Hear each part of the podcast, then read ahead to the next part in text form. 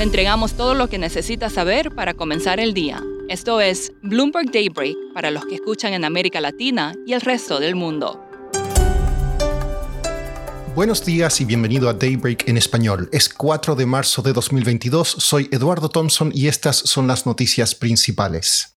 Fuerzas rusas tomaron el control de la planta nuclear más grande de Europa, informó Ucrania, tras un incendio durante la noche que, según el gobierno de Kiev, fue provocado por los bombardeos en la zona por parte del ejército de Vladimir Putin. El organismo regulador nuclear ucraniano dijo que el personal de la planta de Zaporilla estaba supervisando el estado de las unidades de energía para garantizar el mantenimiento de los protocolos de seguridad. En otras noticias sobre la guerra, los ministros de Relaciones Exteriores del G7 y de la OTAN se reunirán hoy. Ucrania informó que tropas rusas rodean Kiev mientras continúan los intentos de avanzar en Mariupol. La bolsa rusa permanecerá cerrada al menos hasta el miércoles y ahora en ese país es un delito difundir información falsa sobre las Fuerzas Armadas. Facebook, Twitter y varios sitios web de medios parecían estar inaccesibles hoy en Rusia. Las materias primas se encaminan a un aumento semanal histórico encabezado por el trigo, ya que más del 25% de las exportaciones mundiales de ese alimento están paralizadas debido a la guerra de Ucrania.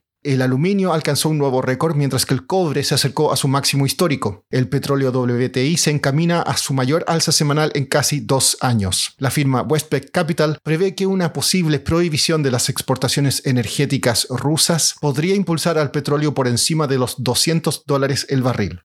En América Latina, Argentina alcanzó un acuerdo con el equipo técnico del FMI sobre un nuevo programa, un paso clave para concretar un acuerdo de 45 mil millones de dólares tras casi dos años de negociaciones. El fondo prevé que la economía de ese país crecerá entre un 3,5% y un 4% este año y que la inflación disminuirá a entre un 38 y un 48% desde su nivel actual del 51%.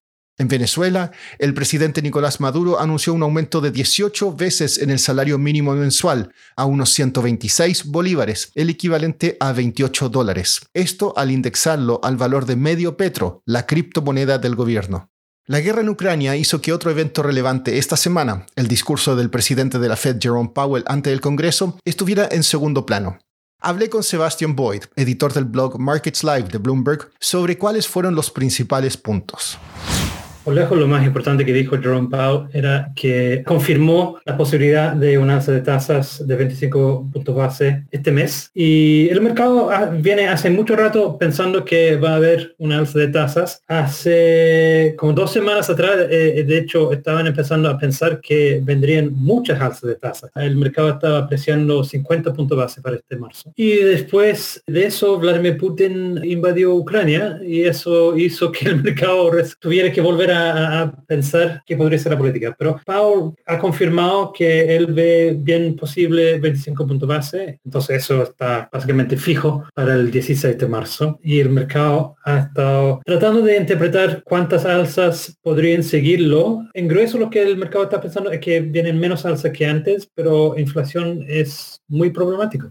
Sebastián, ¿podrá la Fed controlar la inflación en este escenario? Este tipo de inflación que tenemos ahora es muy difícil para la Reserva Federal. el herramienta principal que tienen es uh, la tasa de interés, que afecta más que nada la demanda. O sea, sube la tasa de interés, la gente compra menos cosas, es más costoso endeudarse. El problema que tenemos nosotros en el mundo hoy en día, después de la pandemia y más aún ahora que está la invasión en Ucrania, es un problema que viene del otro lado. Las presiones son, son productivos, son fábricas que no están funcionando, son es petróleo que no se está produciendo, el precio de trigo ha subido increíblemente en los últimos 5 o 6 días. El petróleo está más mayor de, 100 dólares por primera vez en, mucho rato. Estas son cosas que la verdad no se afectan mucho con la tasa de interés. Lo que puede hacer la Reserva Federal es frenar la economía, pero frenar la economía cuando no es la economía necesariamente que está causando inflación genera mucho problema. Y eso es muy complicado para la Reserva Federal porque la verdad no tiene herramientas para bajar el precio del petróleo, no tiene elementos para bajar el precio de trigo, no tiene herramientas para bajar el precio de carbón, lo único que puede hacer es frenar demanda. Y eso abre la posibilidad de que la Reserva Federal gatille una recesión.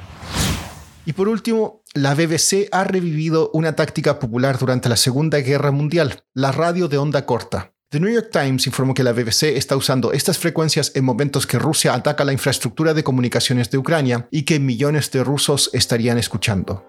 Eso es todo por hoy. Soy Eduardo Thompson. Que tengan un excelente fin de semana. Para conocer todas las noticias que necesita para comenzar el día, revise Daybreak en español en la app Bloomberg Professional. También puede personalizar Daybreak para recibir las noticias que desee. Eso es todo por hoy. Sintonice el lunes Bloomberg Daybreak